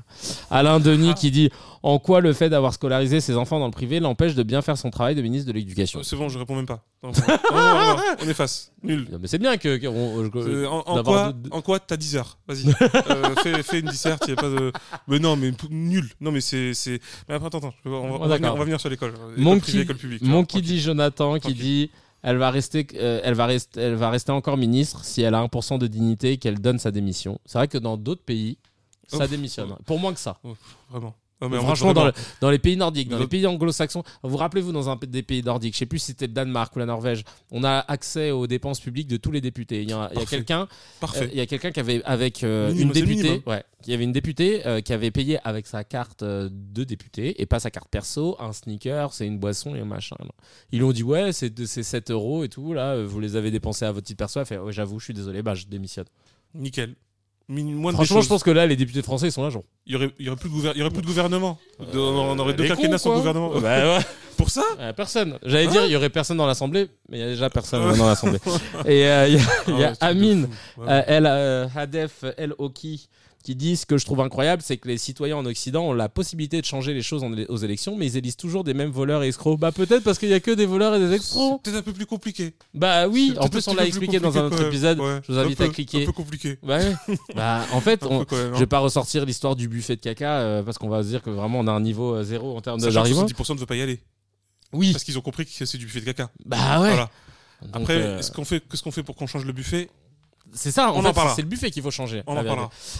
Non, bah, voilà, donc en gros, moi, c'est vrai que je me disais, et on va en discuter un petit peu, on va prendre le temps, euh, comment on peut croire euh, une ministre qui fait tout pour que ses enfants esquivent le secteur dont elle est en charge, c'est une première chose. Et, euh, et- et- et c'est vrai que si même le, le gouvernement euh, ne croit plus dans, dans, dans ce pays, dans ses institutions, comment tu peux faire en sorte que le peuple y croit, tu vois? C'est c'est et, et- et c'est ça qu'ils comprennent pas. Et j'ai lu quelque chose, je parle sous le contrôle. Je sais pas si Mourad, tu l'as vu, toi qui fais de la veille média euh, H24. Euh, euh, c'est un truc de ouf, hein. Il est incroyable, Mourad. Big up à lui. hein. Je crois qu'il a 16 écrans chez lui et qu'il regarde comme ça, c'est tout ce qui se passe. Mais non, non, semble-t-il que Attal songerait à démissionner déjà Ou alors c'est une pure rumeur? J'ai vu ça sur le tribunal du net et sur un autre truc. Je sais pas non. Rumeur. Jamais. Et jamais, en fait. Ouais, il a pas le profil. Voilà. Lui, de genre que le mec abandonne. Non, non, lui, lui, il vise la présidentielle de toute Ouais, façon. ouais. Donc euh, clairement, Éternel, ce que tu veux. lui, pour c'est un petit Manuel Valls. Hein. Ouais, sauf qu'il a réussi. non, il a. Bah attends, Oui, on va, il a on va été- voir oui, la suite. va ouais, Valls, il a été jusqu'à être Premier ministre. Après, il a voulu. euh, Visiblement, c'est un critère de. ouais. Ouais, après, euh, bref, on va pas parler de Valls parce qu'on pourrait faire 7 épisodes sur lui. Mais, euh, mais ouais, donc, sept franchement, euh, Amélie ou Dea Castera, honnêtement, je, je m'adresse à vous. Parce qu'il y a un autre. Attends, il y a un autre volet aussi. Euh, je suis un ouf, moi. Il y a un autre truc qu'on vient d'apprendre là. Est-ce que j'ai la conversation? La, la MIFA. Ah ouais, parce Ah que bah là, oui. la, la- la semaine dernière, Notre on vous belle parlait ouais, dans le dernier épisode de, de Secker, notre belle famille Everywhere Eh, eh, you know. Ah bah, toutes les séries, tu sors toutes les séries. Attends, attends, Ah attends, je vais vous ressortir le truc Ah là, non, c'est mais- sur WhatsApp. Non, parce qu'il faut savoir. Yellowstone, tu on sort toutes les MIFA. C'est une dinguerie. On parlait de népotisme avec euh, Attal qui avait mis Mais- son ex ses journées. D'ailleurs, ces journées, tu sais, on se fout beaucoup de sa gueule parce qu'il fait beaucoup de fautes de français. J'ai appris qu'il avait grandi, euh, il est argentin, je sais pas quoi. Mais en fait, ce qui fait gaulerie, c'est que comme il parle sans accent, du coup, ça fait vraiment genre euh, je suis teubé. Oui. Mais euh, voilà, mais en fait, il est étranger, j'ai appris, voilà. Mais vas-y, eh, on s'est foutu de la gueule de Chalgoumi et tout ça, machin. Eh, frère, ces journées sans pitié. Je-. Ouais, ouais, oh, oh, T'aurais pas dû être exactement. ministre. T'aurais pas dû être ministre. Il y a plein de Ça gens fait étrangers qui parlent très bien français. Je suis désolé, ça tombe sur toi. Euh, petite parenthèse fermée. Alors, il faut savoir qu'Amélie, désolé, hein, on, on va te faire aujourd'hui, hein, mais c'est c'est comme ça, c'est la, c'est c'est- c'est Ah, la bah, vie que fallait tu as pas être choisie. Euh, Amélie Oudéa Castera, elle a, elle a, hum, elle a, un- elle a une, une mif euh, vraiment, euh, voilà. hein, Inch'Allah, hein. Machallah. Alors attends, il y a qui? Dans la, dans la famille euh, Et vous allez voir que ça, en termes de, de, de népotisme, on est, euh, on, C'est on, trop. on- on est en, on est en Ligue des Champions là. hein. Ils ont passé le premier tour et ils sont en huitième. hein. Euh, alors dans sa famille, c'est le jeu de cette famille. On a son oncle qui est Alain Duhamel, BFM TV. C'est qui chez euh, Duhamel chez BFM TV C'est un des animaux. Un des éditorialistes. Il y a son oncle Patrick Duhamel qui est Patrice pardon Duhamel qui est l'ex euh, directeur général de France Télé. Il y a sa tante Nathalie Saint-Cric qui est chez France Télé. Il y a son cousin Benjamin Duham- Duhamel euh, qui est lui euh, chez BFM TV. Et il y a le mari de son cousin Agathe Lambray. euh, France Info. Attends, mari de son cousin Agathe? Il s'appelle Agathe? Hey, it's Ryan Reynolds, and I'm here with Keith, co star of my upcoming film, If, only in theaters, May 17th. Do you want to tell people the big news? All right, I'll do it. Sign up now and you'll get unlimited for $15 a month and six months of Paramount Plus Essential Plan on us. Mintmobile.com slash switch. Upfront payment of $45 equivalent to $15 per month. Unlimited over 40 gigabytes per month. Face lower speeds. Videos at 480p. Active Mint customers by 531.24 get six months of Paramount Plus Essential Plan. Auto renews after six months. Offer ends May 31st, 2024. Separate Paramount Plus registration required. Terms and conditions apply if rated PG. I'm Sandra, and I'm just the professional your small business was looking for. But you didn't hire me because you didn't use LinkedIn jobs. LinkedIn has professionals you can't find anywhere else, including those who aren't actively looking for a new job but might be open to the perfect role, like me. In a given month, over 70% of LinkedIn users don't visit other leading job sites. So if you're not looking on LinkedIn, you'll miss out on great candidates like Sandra. Start hiring professionals like a professional. Post your free job on linkedin.com/people today. La femme de. Ah oui, d'accord. euh, France Info. On est sur une famille qui a trusté Et tout ça, c'est lié en lien avec euh, tous les médias. Amélie. Et, et tout ça, ouais, quand je parle de, de lien, quand je dis on a son cousin, on a son. C'est par rapport à Amélie euh, C'est ça, c'est ça. Oudéra. euh, C'est ça, ouais, exactement. Qui j'ai d'ailleurs, plus est- et son mari était un conseiller de Sir Nicolas Oudéa Cassa. Sarkozy. Ah ouais? Donc en fait, en gros, mais, là, elle, mais elle, en fait, c'est elle, et quoi, c'est quoi son background? Elle, elle, a, elle a été joueuse de tennis professionnelle, c'est ça? Lourd? Euh, Léna, Norma, avec Macron. Ah, elle était dans la même promo eh oui, eh oui. Elle a ton âge? Elle a deux ans de plus. Euh, Ouais, c'est la même mif, c'est c'est consanguin en vrai. Et, mais, et, ça pose un vrai problème par rapport à. euh, bah, attends, BFM, France Télé, etc. Ben, du coup, ça veut dire quoi? Ils vont, Comment ils vont réagir? Parce que tu as, un membre de ta famille, tu as des membres de ta famille qui sont à la tête, enfin, qui sont dans des médias d'infos. Ils vont défendre. Bah, Tu peux, tu peux pas tacler, puis après, dimanche euh, après, me faire un goûter. n'a- Ouais, c'est pas trop, trop cool ce que tu m'as dit éditorialement, Non, là, mais là, pas c'est- aimé. mais là, c'est la démonstration. Enfin, c'est ultime, ça. mais sauf que, sauf que là, ça, en fait, franchement, on se dit que c'est pire. Euh, ça peut pas être pire. Vous inquiétez pas. C'est pas encore fini. on aura toujours des, Ça- belles- ça des- des surprises de ouf. Ça mais c'est abusé. En vrai, euh, arrêtez de nous faire croire après qu'on peut monter. Méritocratie euh, de ouais, BFF, mais non, voilà, on est dans Ouais. l'héritocratie. Ouais, voilà, ouais, c'est comme ça, c'est notre système. Mais dites-le, au moins dites-le, comme ça, moi, on sait, euh, on sait dans quel jeu on Ah joue. bah parce non, que la le, France. problème, le problème, c'est que si tu dis ça, ça, ça porte un nom. Ça, ça s'appelle l'ancien régime. Ah bah, on est Eh dedans, oui, ça ouais. s'appelle l'ancien régime. Ça s'appelle la noblesse. Ouais. Ça s'appelle les, ce qu'on appelle les culottes, les culottes de nobles. Tu vois, toutes blanches, etc. Ça s'appelle les perruques. Ah, d'où les Ça s'appelle les châteaux. Ouais, bah oui, ça s'appelle les châteaux. Ça s'appelle les châtelains. C'est, c'est, ça s'appelle les seigneurs. Ça s'appelle la féodalité. Ça s'appelle le roi qui tellement est satisfait de, de, de- de gouverner pour toujours qu'à un moment donné, il dit tiens, on prend cette terre, elle est à moi. Tu vas, tu vas en profiter. Tiens, toi aussi, je vais te donner cette charge. Amuse-toi bien avec. Ah, t'as pas assez d'argent T'inquiète pas, j'en ai encore plus. C'est délirant. Et en fait, t'as vraiment ce truc du népotisme et de, la noblesse d'État où en fait, c'est, c'est de toute façon même. Encore une fois, Todd il en parle justement sur. par contre, dans la, la- la lutte des classes. euh, Emmanuel Todd. Ouais, ouais, ça c'est le dernier. Ça, c'est le dernier, la défaite de l'Occident. c'est mortelissime. Mais euh, c'est le, c'est tu, tu l'as aussi, tu l'as aussi avec le. Ah, bah, j'en ai un autre là. Ah, ah, ouais, ça pas mal. c'est Sur un autre registre. mais ça, c'est Sociologie d'une crise religieuse. ouais, Mais c'est le bouquin sur le- la lutte des classes au XXIe siècle. Euh, ça, c'est ça, c'est vraiment un- où il montre très bien ce qu'on appelle justement les, di- les différentes strates qui, se- qui se dessinent. Où en fait, comme il le dit super bien, parce que il aime bien le dire de manière provocatrice, c'est que concrètement, il n'y a pas de plus en plus d'inégalités en France, étant donné qu'il y a une égalisation vers le bas. C'est-à-dire en fait, la grande majorité de la population s'appauvrit très calmement, très gentiment, visiblement Ah ouais. très docilement. Donc en fait, on est tous égaux dans la merde. Pour, pour le, faire, pour le faire, pour le faire Ouais, clair. L'égalité. Bah, tu sais, quand tu pars juste d'un chiffre basique et, quand on, et encore plus quand on est francilien, Ouais. 80% des personnes qui travaillent en France touchent moins de 3000 balles. Ouais, c'est vrai. Et 50% de celles et ceux qui travaillent touchent moins de 1500. Ça, c'est ouf. Ben oui, tu, tu- tu fais tu fais tous les calculs. Tu fais, attends, attends, attends, attends. Je fais des additions, loyer, ça marche, ça rentre plus. Bah c'est ouais. compliqué. Ah, Et- je te confirme. Et, ouais, et- c'est chaud, et- hein. ouais, grave. Et, le et donc, donc déjà, rien que ça, sur ce népotisme, c'est... Et parce que justement, on venait sur le commentaire. Mm. Dire que euh, c'est quoi le problème que, que une, elle a été, euh, elle a été elle aussi dans le privé, comme d'ailleurs Attal qui n'a jamais mis les pieds dans, dans une école publique. C'est pour ça que c'est très logique ce qu'il a fait, hein, de, de- de nommer une semblable, euh, c'est-à-dire que- quelqu'un qui est ce qu'on appelle héritier, qui est dans l'entre-soi, etc., d'élite, machin. Euh, parce que je sais très bien tout de suite qu'on se dit, oui, euh, tu les culpabilises d'avoir réussi. Non, Non, pas du c'est tout. pas ça du tout en fait le Ouais. truc. C'est que à un moment donné, je- ce, ce qu'on attaque, c'est la question, c'est les logiques qui sont sous-jacentes à tout cela, et ensuite ce que ça présente dans les faits. Ouais. Concrètement, le truc c'est que une, prendre une ministre de l'éducation qui n'est pas prof, ça pose déjà lui-même un problème parce que ça sous-entend que que ce qu'on a dit, on l'a dit la dernière fois, Ouais. compétence. Ouais. Je sais pas, j'ai un peu le sentiment parce que évidemment, je sais pourquoi ils ont pris quelqu'un qui n'est pas forcément prof parce qu'ils considèrent qu'on gère tout comme une entreprise. Oui, T'as fait l'ENA, c'est bon. Voilà, euh, sauf que non, l'école c'est pas ça en fait. Et, et, et encore une fois, même sur la question du système éducatif, donc déjà d'une, euh, après, on va aussi sur un autre registre, sur la question du symbole.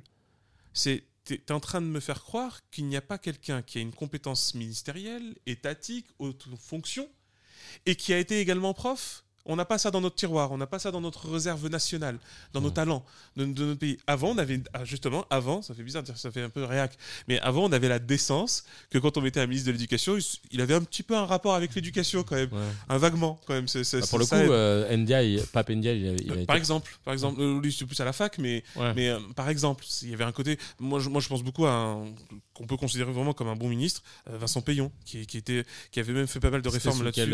C'était, euh, c'était pas avec Jospin, c'était, non c'est après, c'était un peu plus après. Euh, faut que ça me revienne. Attends, bah, de, vieux, checker. de vieux- de vieux gouvernements. Mais, euh, mais c'était, là-dessus assez intéressant. Mais concrètement, en gros, déjà, tu as le côté, on- qu'on soit clair, hein, c'est une question symbolique. Ouais. Hein, Lorsqu'on vient, on dit, voilà, de mettre un prof, etc. Comme on dit, c'est.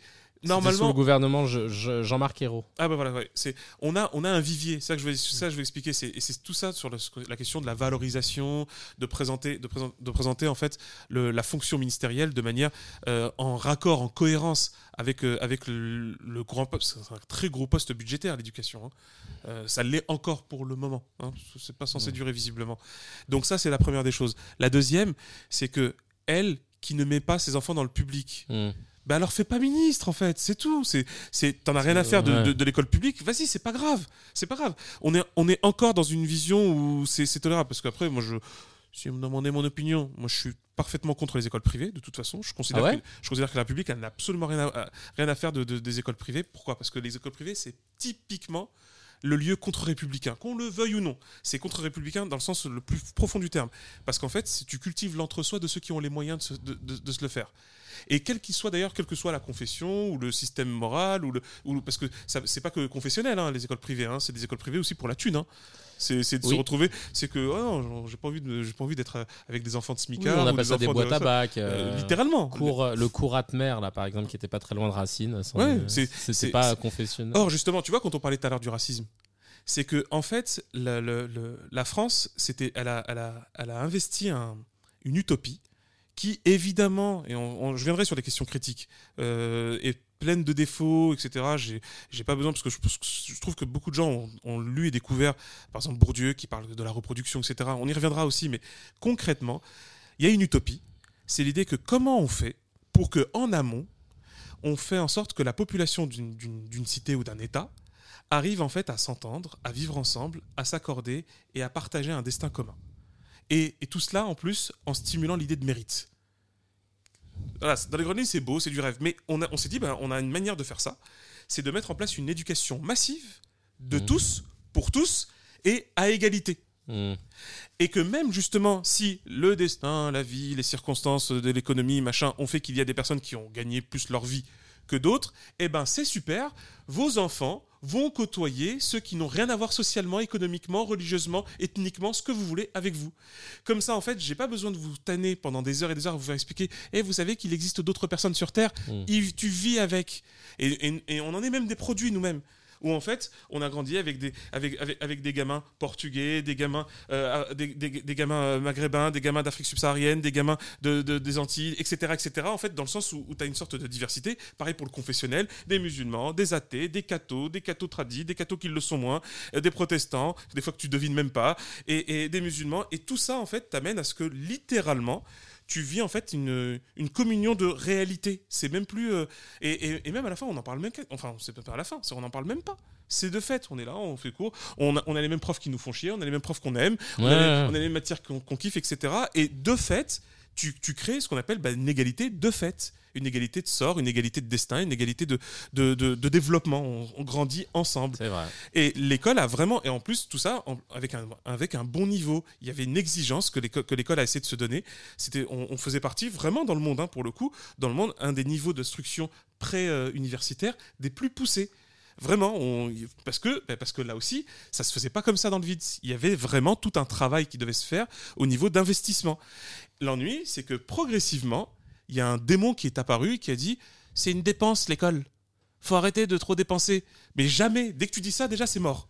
Parce Ah ouais, c'est clair. C'est un Tu investissement. peux pas faire, bah oui, tu peux pas un- faire d'économie sur ça et la, Jamais. sur ça et la santé pour moi, c'est impossible. Exactement. Et, et- et comme l'ai souvent tendance à dire, un bon hôpital est un hôpital vide et une bonne école est une, est une école qui est à moitié remplie. Et, qui, et d'où les profs sont payés triplement que maintenant. Ouais, parce que par contre, je le dis tout de suite, euh, les ceux qui s'amusent à pleurer de, de oui, on soutient les profs, euh, ce qu'ils endurent, c'est terrible, euh, Samuel Paty, etc. Parce que tout ça, c'est des vrais trucs graves. Mais concrètement, je suis désolé, je veux aucune de vos larmes, je ne veux aucune de vos revendications, je ne veux aucune de vos pipotages tant que vous ne triplez pas les salaires. Mais c'est pas possible. Si, je vous le dis clairement, si, c'est littéralement possible. On peut le chiffrer, on pose ça sur la table, il n'y a aucun problème.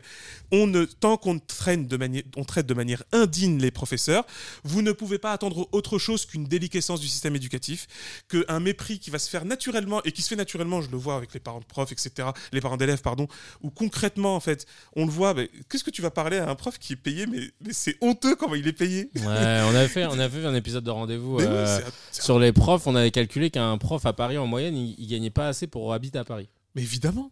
Mais c'est tu sais, il faut trois fois le prix du loyer, etc. Ouais, il ça. aurait pu avoir, vraiment, il aurait, il aurait été mieux logé en prison. Non mais. C'était le, c'était le C'est constat dingue. quand c'était fait. un- T'imagines un truc T'imagines de dingo, sachant qu'en plus maintenant t'as des prisonniers qui font du TikTok euh, financé, Oui, moné- moné- monétisé. On est non mais le- un le- Jawad. Ouais, Ah non, lui, il est pas en mais- prison, non, mais- mais ils ont pris son exemple. Ils ont pris son Fire, exemple. fireball, Ouais, ouais, fireball. ouais, exactement. le, hibou est dans la bergerie. Ah non, mais c'est des trucs de ouf, c'est des trucs de taré. tu, vois, tu, vois, tu vois, des profs vont le faire, des profs vont le faire. Tu sais, tu vas avoir un prof, il va, il va faire un examen. Je te jure, fireball. tu vas voir, je te jure. Eh, solution, solution. Trouver cette solution, c'est probable à faire. C'est un truc de dingo. Et tu vois le, parce que en gros, j'ai envie de dire, on, peut avoir des débats parce qu'il y a tout un débat sur la question de l'éducation. On peut poser l'idée que pourquoi l'éducation doit dépendre d'une ce qu'on appelle d'une. En fait, il peut faire, on peut faire une éducation publique qui ne soit pas forcément une éducation publique d'État. Mm. Parce qu'il y a un problème, une problématique à la fois de contrôle et de de système pyramidal dans le sens administratif et, et, euh, et structurel du terme, qui n'est pas forcément favorable à la fois à la liberté d'enseignement de manière large et aussi à la souplesse que doit avoir un système éducatif efficace. Et, et concrètement, ce que je dis là, c'est pas des trucs chimériques. hein. Bah, déjà, l'université, elle le fait. C'est-à-dire que, en fait, concrètement, le truc où là, qu'est-ce qu'on est en train de faire? Tu sais qu'on est en train de pousser davantage à une hiérarchisation dans le sein, au sein de l'éducation, où on fait des chefs d'établissement, des chefs de personnel. Alors Mhm. qu'en fait, ils ne sont ni censés l'être et ils ne devraient jamais l'être, sauf que C'est quoi, chef de personnel bah, en fait, déjà, ils recrutent. Tu vois, en Ah, gros, c'est comme- pas, comme- normalement, c'est bah- pas eux qui recrutent. hein, bah, en fait, non, jamais. Ah non, non, non. ah, Bah non. c'est le C'est rector. des affectations. Ah oui, c'est vrai, c'est- je suis que des con, c'est les affectations. rectorats. Par contre, avec les contractuels, oui. Mais Ouais. comme maintenant, justement, bah c'est, je vais le dire très net, c'est très pourri de se faire contract, de se, de, de se faire titulariser parce que les conditions sont nullissimes. Ouais, moi je connais Ben, quelqu'un qui est contractuel qui gagne mieux. euh, Ouais, ouais, et bah, tu vois, voilà, c'est, Mm. mais sauf que c'est précaire de ouf. Mais bon, aujourd'hui, à partir du moment où tu as des gens qui sont prêts à faire des livraisons pour de la bouffe à, à 1,50€ la course, j'ai envie de te dire, euh, la précarité, ça y est, on a, on a dépassé le débat. Ouais. Donc concrètement, ce qui est en train de se passer, c'est ce qu'on est en train de faire. On est en train d'ubériser l'école, comme on est en train d'ubériser à peu près tout, de toute façon. Hmm. Et on est en train donc de précariser et de fragiliser. Pourquoi? Parce que, pour une raison simple, parce que la privatisation de l'éducation, c'est surtout générateur de très gros profits particuliers. Parce que c'est évident, c'est comme pour les transports en commun. Il n'y a jamais un transport en commun qui soit rentable. C'est pas vrai, ça n'existe pas. Comment dire, les coûts qui sont nécessaires à la sécurité et à l'entretien sont trop astronomiques pour être rentables. Ou alors tu fais des billets de, surclassés. C'est pas possible en fait. Et il y a des pays euh, qui, qui en sont revenus de la, la privatisation parce que ça coûte trop cher. Et Mais ça, évidemment, et c'est dangereux. Parce que si, dangereux si parce tu que- refuses le coût, le coût trop cher, bah, tu laisses la sécurité euh, s'envoler et, et ça part en vrille. Ouais, c'est vrai. Et là, c'est pareil, c'est pareil pour l'école. Le truc, c'est que ce n'est pas possible. Des, des professeurs de, de niveau collège ne peuvent pas faire de l'enseignement dans une classe à plus de 25 élèves. Ça n'existe pas. Vous, il y a des des tonnes de livres là-dessus, de toutes, de toutes les langues, qui t'expliquent que le taux d'encadrement est critique. Ça ne marche pas. Et c'est pour ça que dans les trucs super riches ou, ou machin, on le voit, c'est un prof, il y a 12 élèves. Et t'as le prof, il est content. Mais c'est normal qu'il est content, ils sont 12, en fait. Et dont, et et les trois quarts, et dont les trois quarts, en fait, ils sont super attentifs. Ils sont là, en fait, ils, ils absorbent, ils écoutent tout ce que tu dis. Mais encore une fois, il y a la condition du professeur qui compte, il y a la condition des élèves qui va compter, il y a la condition de, de l'établissement aussi qui va compter. Donc évidemment, tout ça, c'est beaucoup d'investissement. Mais et, là, je le répète, encore une fois, là, ce qu'elle symbolise, en fait, elle parachève, cette ministre, elle parachève quelque chose de terrible. C'est qu'en 84, on a loupé l'occasion de mettre fin à l'école privée, parce que je le répète et je le dis très clairement, il n'y a absolument rien dans un système républicain égalitaire qui était supposé être le nôtre qui justifie une école privée. Il n'y a rien. C'est Oui, si le truc fonctionne, normalement. euh, Pourquoi Pourquoi tu vas apprendre ailleurs? Pourquoi t'as pas envie de te mélanger aux gens? Pourquoi t'as pas envie d'apprendre avec des profs qui sont, qui sont, qui sont super bien formés, etc. je- c'est bizarre, je comprends pas. C'est- T'as envie d'être avec qui? Et t'as pas envie d'être avec qui C'est chelou ton bail. Donc en fait, c'est ça l'enjeu. C'est que là, aujourd'hui, on va dans cette logique-là parce que ça va aller de plus en plus. Et concrètement, concrètement, ça montre aussi que ça pose des questions à la fois pour l'éducation, ça pose des questions sur le fait que peut-être qu'il est temps que nous, citoyens, on se réapproprie l'éducation. Et j'ai envie de dire pas que l'éducation, hein, mais c'est un autre sujet. Aïe, aïe. Et, euh, Teasing, concrè- teasing. et- et- et- mais concrètement, il y a un enjeu par rapport à ça, sur le fait que là, clairement, quand tu mets quelqu'un qui ne l'est pas dans le privé, mais tu vois, ça aussi, c'est même pas un message. C'est que, mais j'en ai rien à battre du public. C'est ça qu'elle nous dit très gentiment. Euh, Est-ce qu'elle le fait factuellement? Enfin, je- Tu veux qu'elle dise quoi d'autre? Mais, oui, mais j'y crois, mais t'y crois que dalle. Tu crois, beau- pardon, mais je vais le dire crûment. Tu crois très fort à la paye que tu reçois en tant que ministre d'éducation. c'est tout, c'est aussi simple que ça. Et n'importe qui pourrait le faire à ta place de toute façon. Et là, on arrive sur la même chose. C'est que ce qu'il nous démontre, c'est que n'importe qui pourrait être à leur place. Or, ce n'est pas n'importe qui. C'est Mhm. des personnes qui se connaissent bien. Et Bah, là, tu as la boucle bouclée, bouclée voilà, du népotisme. Bah écoute, euh, merci pour cette euh, masterclass sur l'éducation. Oui, enfin, Bah. C'était synthétique. mais, Là, c'était vite fait. hein. C'était la mise en bouche. Ah. Euh, le- le- L'autre sujet, le dernier sujet qu'on va aborder dans, dans CKR, c'est euh, le réarmement démographique. C'est le terme qu'a utilisé euh, Emmanuel Macron dans sa dernière euh, intervention. C'était une conférence de presse. Il disait qu'on avait un problème démographique. C'est la première fois depuis la Seconde Guerre mondiale, je crois, qu'on passe sous les 700 000 bébés, euh, les 700 000 naissances euh, dans l'année. Et, et donc, il dit qu'il faudrait réarmer démographiquement la France. Alors c'est vrai que le terme il a pas du tout euh, fait kiffer bah déjà euh, commencer les femmes qu'on dit bah on n'est pas un utérus hein, euh, ça veut dire quoi? Bah allez-y les gars ouais, ouais, non mais euh, on est dans Handmaid's Tale tu vois tout le monde parlait de la c'est- servante écarlate Bah euh, ouais, ils ont raison. pas que je dise en anglais Ils sont gra- oui, c'est Euh, c'est qu'il mieux. est dur à dire le bordel. Handmaid's Tale c'est nul Non. déjà C'est dé- en plus non mais Déjà, lui, il veut qu'on fasse des enfants. T'as envie de lui dire, bah, fais, toi, frère. Dé- Déjà, dé- dé- fais. Bah, Allez. frère. Ah mince, c'est trop tard. Ah bah, c'est non, dommage. bah ouais, bah, faire frère. malin. Non, mais Bah ouais, grave déjà. Et, euh, et puis après, euh, y a- j'ai vu un truc intéressant, le top 5 des motifs de non-désir d'enfant. euh. Alors il y en a plein, hein. C'est vrai que la, la société a évolué. Euh, c'est, c'est un, sondage euh, euh, Ipsos. Mhm. Euh, alors tu as 50, c'est la proportion de femmes ne souhaitant pas avoir d'enfants pour ce, pour ce motif hein, qui, qui joue un rôle déterminant. Donc le motif, je vais vous les donner. Il y en a 50% d'entre elles qui disent le sentiment d'avoir qu'avoir un enfant n'est pas aujourd'hui indispensable à votre épanouissement personnel. D'accord. T'en as 48% qui disent l'envie de rester libre, ne pas avoir de responsabilité parentale. Mhm. T'en as 39 qui disent les risques de l'évolution que l'évolution du climat euh, fait peser sur l'avenir des futures générations, euh, incendie, sécheresse, pollution. T'en as 37% qui disent les dangers liés à l'évolution politique et sociale en France et ou dans le monde, guerre, attentats, insécurité, immigration. Immigration. Ah bon Et euh, 35% qui, What qui- the fuck Mais bon, qui ouais. dit ouais ouais Euh, voilà. Ipsos, hein. Euh, non c'est pardon Ifop fallait bien qu'ils Mm. mettent un petit bail euh, et, et, Mm. et il flippe. et euh, les risques de surpopulation le nombre déjà trop élevé d'habitants sur la planète bah, Oh là on est non. en train de te dire qu'on n'est pas assez. Euh, moi j'ai d'autres j'ai écouté le C'est ce soir sur le sujet t'avais Hervé Lebras Mm. Qu'on aime bien parce qu'il est fort lui c'est un démographe hein. Ouais, tout à fait. Euh, je peux te dire qu'il était chez Sud Radio, il avait bien euh, sur, sur, sur les théories du grand remplacement, etc. Il les avait tous éclatés. Ouais, c'est- Euh, on est sur du carré carré là. Ouais, il est carré. Hervé, Faut lire. Lui, faudrait Faut lire, faut faut le lire. Ouais, lui, déjà. ce serait cool de l'inviter à l'occasion. Moi, j'aime bien inviter des profils différents, tu vois. C'est bien. Ouais. non, en fait, lui, il expliquait que le, il n'y avait pas un problème de, de, de, fertilité, contrairement à ce qu'on pourrait croire. Certes, elle a baissé un peu chez les femmes, mais Ah. c'est surtout la contraception qui explique la baisse. De C'est volontaire quoi. C'est volontaire, voilà. Oui. C'est pas un, un phénomène. Je suis vois, même surpris en fait qu'ils doivent répondre à ça. C'est- Ouais, ouais, ouais, c'est ça. Et il disait que quand on dit de faire des enfants pour la patrie, ça a jamais été, euh, ça a jamais eu un intérêt parce que c'est un peu ce que Macron, dit, euh, parce qu'il il parle qu'en 1891, il y avait une grosse campagne de faire des enfants pour la patrie et ça n'avait pas du tout fait bouger la natalité.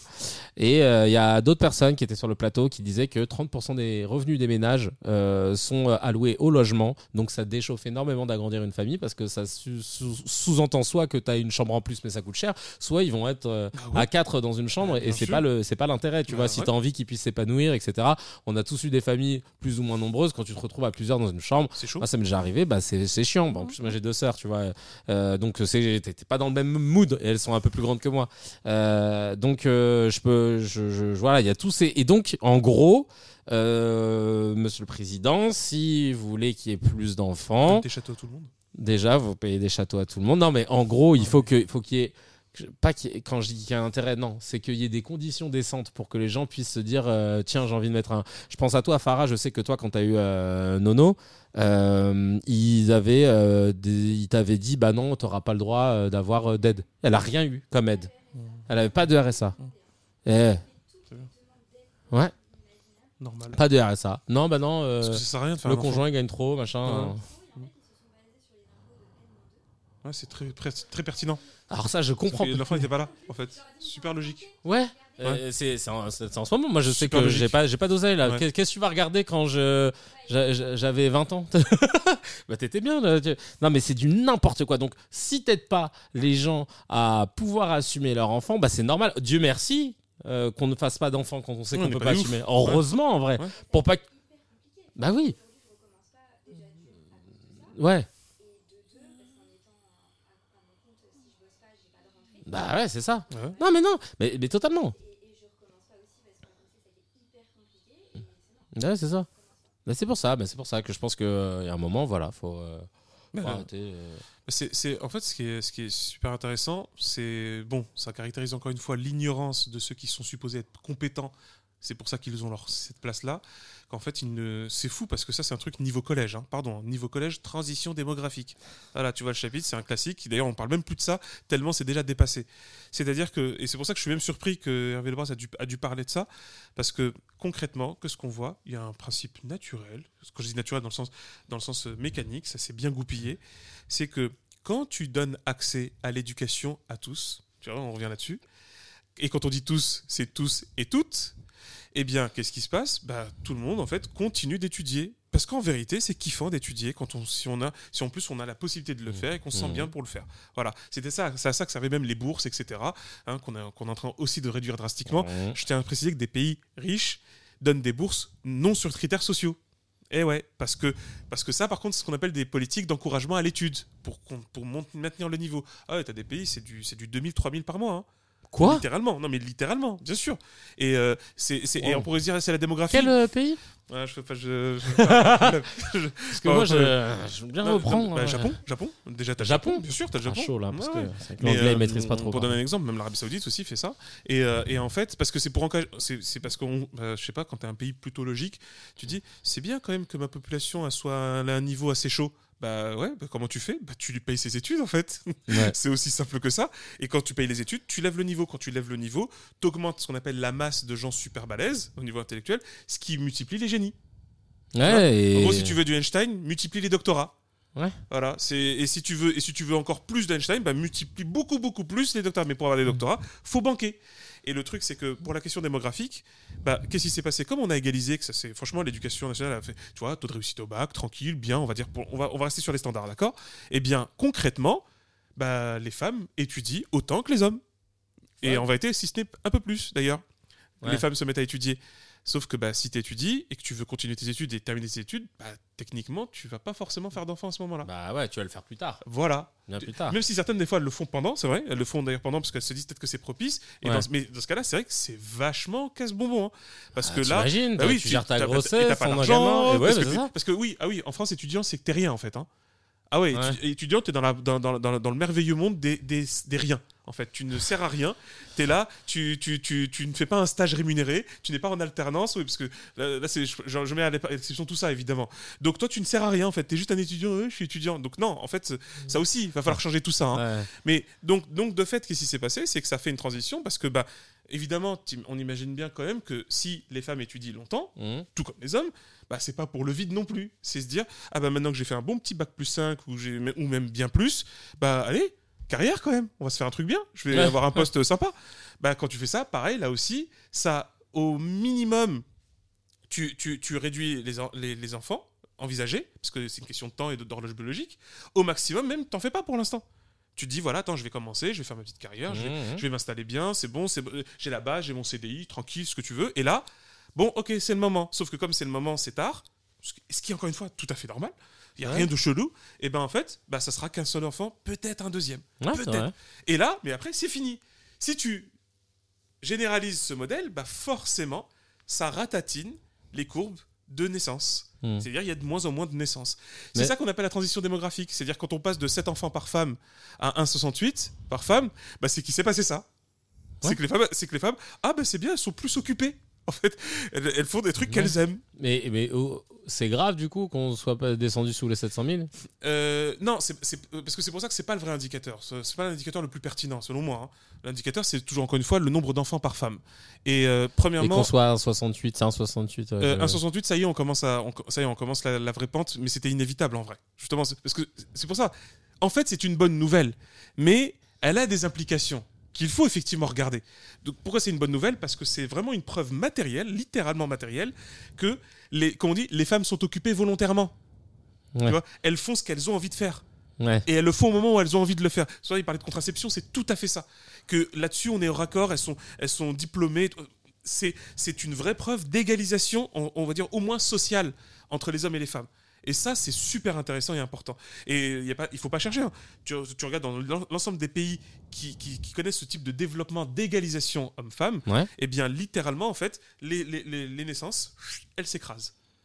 Donc, et d'ailleurs, c'est pour ça, même euh, euh, pas mal de démographes parlent de ça, de la Corée du Sud qui a ce grand problème, euh, Singapour qui connaît ce problème. En fait, quasiment tous les pays qui deviennent riches connaissent inévitablement Mais ce ça, problème-là. mais ça veut dire que quoi? Ce problème, il, il implique que derrière, euh, il y a moins de personnes euh, qui, euh, bah, y a moins de personnes pour euh, pour cotiser, pour payer les retraites. Euh, C'était ça le premier problème. Ouais, euh, bah, après, en vrai, non, mais en fait, il y a des instruments, ça, peut-être on en reparlera.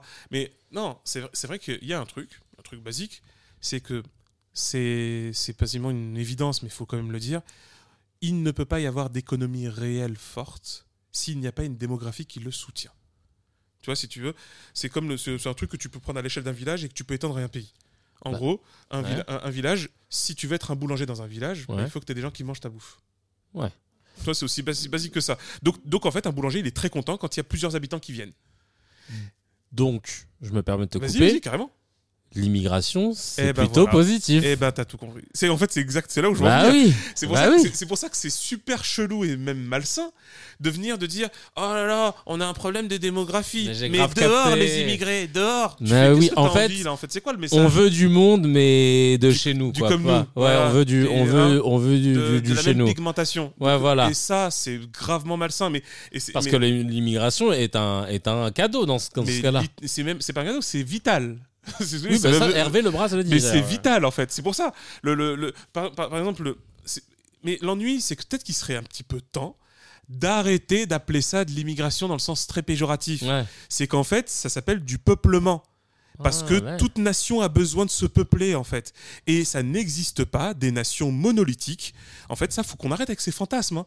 Normalement, c'est des vieux trucs dégueulasses qu'on a essayé, qu'on a essayé de balayer dans l'histoire. hein. Le truc de on veut, rester, on veut rester les mêmes, de la même race et de la même couleur et du même sang. Ça, c'est, ça va finir parce que vous allez faire ça entre frères et sœurs, les amis. hein. Euh, vraiment, vous allez devoir vous clarifier sur ce sujet. Donc là, concrètement, c'est, mais évidemment, en fait, c'est pour ça que c'est, c'est complètement édingue, hypocrite et malsain, le fait de s'amuser à dire euh, ouais, ah ouais, là, c'est vrai qu'on s'inquiète, 1,68, parce que déjà, la France, si je dis pas de bêtises, c'est le pays le plus dynamique démographiquement par rapport à tous les pays européens. Et des pays, et les pays, ça ils sont en voie de disparition en termes de peuplement. Ah ouais Oui, en Genre gros, qui bah, c'est-à-dire que l'Allemagne qu'on connaît Ouais. ne sera plus dans 50 ans l'Al- l'Allemagne qu'on a connue. C'est-à-dire qu'en fait, littéralement, en fait, il n'y aura- les Allemands tels qu'ils sont aujourd'hui, Ouais. d'ailleurs qui sont déjà un peu mélangés, mais les Allemands tels qu'ils sont aujourd'hui, de, de nationalité allemande, de culture allemande, et ben en fait, ils vont littéralement disparaître. Sauf si ils accueillent des masses de peuplement extérieures. Et voilà. Et qu'ensuite, il, s'agira de transformer par une magnifique opération administrative en nationaux, et ben d'un coup, ça deviendra de nouveaux Allemands. Alors oui, ils changeront un petit peu de, co- de couleur, de couleur Ouais, et un voilà. petit peu de cheveux, mais hein, et peut-être même de religion, mais concrètement, en fait, C'est des nouveaux Allemands. Ouais. ben ouais, c'est tout. c'est ce qu'il faut retenir. ouais. Et dans l'histoire du monde, faut comprendre à un moment donné que c'était ça en fait, hein, dans tous les peuples et tous les empires et toutes les civilisations. Et il faut se dire très clairement, les peuples qui se sont amusés au petit jeu de espace vital, on est tous les mêmes, etc. Et ils ont littéralement pris la carte de la consanguinité, hein, Mhm. de je, on va faire avec les sœurs, etc. Et tout, littéralement. Ah non, mais littéralement. Ah bah oui, parce que si tu veux vraiment préserver ta race, bah va falloir que tu fasses avec ta famille. hein. C'est Ouais, ouais, c'est la base, hein. c'est la, la, la- comme on dit, la souche de la race, c'est la famille à un moment donné. Et donc Quand ils ont fait ça, bah, qu'est-ce qui s'est passé? C'est bah, déjà ça donne des enfants dégénérés, hein principe de base. Je suis méchant, mais vous comprenez ce que ça veut dire. Ah oui, Et, de l'autre côté, bah, ça, ça s'écrase sur eux-mêmes. Et de toute façon, tu vas te faire bouffer, tu vas te faire bouffer par l'histoire. Parce que c'est euh, le diable qui se mord la queue. Concrètement, la question de. Va falloir dépasser les fantasmes sur les notions de peuplement. Euh, Il y a des travaux récents qui ont bien montré en fait que euh, faudrait déjà, déjà qu'on change de rhétorique qu'on avait trop pris de la- ce qu'on appelle la littérature impériale, qui consistait à dire par exemple qu'il y avait des invasions barbares. Mm. Vois Alors que une barbare, ça, qualifie en fait les peuples qui sont aux marges de l'empire. Et en fait, c'était hein, attention, hein, les barbares, euh, c'était c'était un peu de tout. hein. Ça allait de Clovis à Attila. C'est ça les barbares pour les pour les Romains, en passant par Hannibal. Euh, et c'était des gens civilisés aussi, parce que faut pas rester sur la rhétorique centrale euh, romaine chelou. Et, et là, en fait, aujourd'hui, les historiens, ils préfèrent, ils préfèrent, et ils ont raison, de parler en fait de migration des peuples. Parce que c'est ce qui s'est passé quand il y a eu en fait les Mongols dans les steppes qui ont, ont eu des problèmes de changement climatique, parce qu'il y en a eu plein avant, Mhm. des changements climatiques, ils, ont, ils ne pouvaient plus rester parce que les lacs s'asséchaient. Et les Vikings aussi, c'est un peu Mais, ça. aussi. en fait, mais vraiment, il y a plein de mouvements de peuples qui se sont faits à cause, des, à cause de, de- de- soit des questions climatiques, soit des questions épidémiologiques aussi. On le voit par exemple au Cameroun, il y avait des déplacements des populations peules, en fait à cause d'une d'une épidémie qui était terrible pour eux et leurs bovins, qui les a amenés à, à- à se poser davantage dans le nord Cameroun et, et dans d'autres contrées. Ah bah, Et, voilà, et ça, c'est et ça, et ça, c'est c'est pour ça, en fait, c'est le mouvement de la life. Mais c'est vrai, hein, je vous le dis très clairement, c'est vrai. Si vous n'arrivez pas encore à avaler le fait qu'un humain, c'est un être humain, qui peut avoir ses spécificités, son histoire, son background culturel, etc., mais que ça reste un humain comme vous, que vous le voulez ou non, il fait caca comme vous, etc. Et ben concrètement, vous allez avoir, vous allez toujours avoir ce problème-là. Enfin, si vous pensez ça, c'est tant mieux. Mais si vous considérez qu'il n'est pas comme vous, que vous avez un truc ontologique qui n'est pas, qui ne peut pas être soluble et qui ne peut pas se confondre avec vous, eh ben en fait, vous allez mourir avec vos frères et sœurs consanguins, Euh, tout simplement. Et vous allez être voué à la disparition. C'est tout. CQFD, merci beaucoup. Comme ça, je vais lire quelques messages avant de conclure cet épisode. Euh, Il y a euh, le, gym, le gym qui dit tout est cher, le travail ne paie pas, on arrive à peine à partir en vacances, à payer le loyer. Et il y a un con psychopathe qui pense que les gens ont envie de faire des enfants pour vivre la même galère qu'eux. Il y a M et S qui dit il n'y a pas de solution de garde ni de soins et que, les patr- euh, et que le patron peut également nous virer à moindre coût si nos enfants sont trop souvent malades. Tout est fait pour que les Français n'aient plus d'enfants. Tu te rends compte même une, une femme qui est enceinte et, ou qui euh, on pose à la question euh, souvent pendant les entretiens est-ce que vous comptez tomber enceinte ou avoir des enfants et tout ça c'est scandaleux en vrai de- d'en arriver là. Euh, Il y a Dr TJ qui dit à deux doigts de la punchline redonner la Gaule à la France. Euh, Tiffany BRD qui dit pourquoi inciter les Français à faire quelque chose que tu n'as pas voulu faire? Oh Et il y a Thibaut qui dit je pense qu'il faut arrêter de baiser juste pour faire chier Macron. C'est bien, ça a déjà commencé. Mais, mais- mais tiens, je, je rajouter aussi derrière un truc, c'est vrai. Bon, déjà, tu parles à tes, à tes, à tes pompes ou à ce que tu veux, Ouais. mais tu donnes pas d'ordre aux femmes en fait. Déjà, ça, ça va pas à le faire. C'est- Ouais. Non seulement dégueu, mais il va vraiment falloir arrêter. Et c'est valable à tous ceux qui ont la même idée, hein, Ouais. explicitement ou implicitement. Donc en fait, les femmes, elles font ce qu'elles veulent de leur utérus, ou pas d'ailleurs. Concrètement, c'est-à-dire que littéralement, c'est pas à qui que ce soit d'autre de leur dire ce qu'elles doivent faire. Et c'est normalement été, ça a été censé être une grande conquête de, ce que, de, de, de la contraception, de, de l'IVG, etc. C'est qu'à un moment donné, elles disposent de leur corps, comme elles l'entendent, quand elles l'entendent et comme, elles le veulent. Et ça, va falloir bien se l'imprimer. Et encore une fois, on voit qu'on a pas mal de taf à faire Mhm. sur ce point-là, parce que si au plus haute sphère de l'État, on s'amuse à, à sortir des, des punchlines des années 40, va falloir vraiment qu'on, qu'on- je sais pas, c'est incroyable, il est possédé par une âme de, de, de l'époque de la Seconde Guerre mondiale. Ça fait, ça, ça fait flipper quand même. Mais vraiment, si ça, mais vraiment. hein. Et, et au passage, les, les, euh, ça aussi c'est très important sur la question en fait de, à la limite, ce qu'on peut faire parce que ce serait quand même pas mal non plus sur le court, moyen et long terme, de reprendre, de mettre en place des vraies mesures de de- d'accompagnement, de de, de, de, même de tranquillisation pour toutes celles et ceux qui veulent avoir des enfants, parce qu'il y en a quand même encore, hein, faut pas s'inquiéter de ce point de vue-là. Mais de toute façon, c'est inévitable, ça va descendre. Mais au moins faire en sorte que, que de le freiner un tout petit peu, en faisant en sorte que on soit très bien dédommagé quand on travaille plus parce qu'on on veut avoir des enfants, on veut les garder, qu'on soit d'ailleurs papa ou maman ou les deux, etc., etc., et qu'on soit même homoparental, par- par- parental, etc. Mais concrètement, sans parler aussi des gros problèmes et des obstacles qui sont toujours pas levés et clarifiés sur les familles monoparentales. Et ça, c'est un élément aussi extrêmement important parce que c'est un trait maintenant très important de notre société, euh, ce qu'on appelle même les femmes, ce que j'appelle les femmes monopes, parce que c'est vraiment ça. Et concrètement, il y a des mesures, mais là encore, si on considère que c'est des dépenses, Si on considère que non, il n'y a pas de sous, il n'y a pas d'argent magique, hein, sauf pour faire des Jeux Olympiques qui vont détruire toute notre économie en un espace de même pas un mois et demi, bah ouais, là forcément, on va avoir un problème. De Ouais. ouf. Merci beaucoup Hamza. Euh, CKR épisode 8. Ça fait toujours plaisir de pouvoir euh, discuter avec toi et avec Ouais. vous. Euh, merci à tous ceux qui bossent sur, ce, sur cet épisode. On a ma chérie euh, Gaëlle à la réal, euh, Farajou au make-up. Euh, au showrunning, on a Mourad. Et euh, d'ailleurs, allez, allez checker euh, sur la chaîne de Gaël Canicagnan le nouvel épisode de Mask Off qui est sorti. La, la face cachée des athlètes de haut niveau. Ultra intéressant. Là, c'était un épisode sur un basketteur, Gary Florimont. Je me suis pas trompé. Et allez voir, il est exceptionnel ce gars. Donc, c'est c'est un kiff. Est-ce que tu as, tu as un, un- un big up à faire passer, un message, un livre à lire, quelque chose, une recommandation Attends que ça me revienne. Bah oui, en fait, on a déjà dit pour le pour le pour le bouquin, Ouais. ça c'est pas mal. Donc euh, la défaite, la défaite de l'Occident, d'Emmanuel Todd. On a tous déjà lu euh, des Emmanuel Todd, donc euh, celui-là, je peux vous dire que c'est gros mytho. Ça, c'est la dernière pépite. J'ai pas encore eu le temps de le lire, mais Non, jamais. Moi, Non. je, je bouffe du Todd, euh, enfin chaque semaine, quoi. Donc vraiment là, évidemment, évidemment. Évidemment. sort tous les, tous les, tous les deux jours. Ouais, oui, continuez nous en- c'est- évident. Non, mais c'est après c'est ça, c'est que déjà en tout cas, il y a des, je vois des suggestions. je- J'avais parlé, j'avais parlé de un commentaire qui m'avait marqué où il y avait quelqu'un qui avait qui avait montré une stati- qui montrait bien avec une suite de nombres. Euh, la, ta- la statistique en fait qu'on avait évoquée aussi la, la dernière émission sur le fait que le nombre de personnes qui ne portent pas plainte pour les violences sexuelles et sexistes et les nombres de personnes qui portent plainte c'est classé sans suite et aussi le nombre rarissime de personnes qui accusent à tort. Et ça permettait de parfaitement montrer dans une, ce qu'on appelle dans une cohorte statistique, euh, c'est dans les commentaires avec le, le 0, 1, 1, 1, 1, 8, 8, 8, 8, 8, 8, 8, Mhm. vous comprendrez, vous allez le voir, parce qu'il y a, tout, il y a, il y a plein de schémas, il y a des très bons taf là-dessus, en, en tout cas je tiens vraiment à le dire, merci à des commentaires qui sont super enrichissants, qui- Totalement, qui, merci, franchement, moi, moi, en tout cas je trouve ça génial, et, euh, et, euh, et merci parce que de toute façon on compte bien, on va pas en démordre, on va Ah pas lâcher oui. le truc, je vous le garantis. On lâche pas.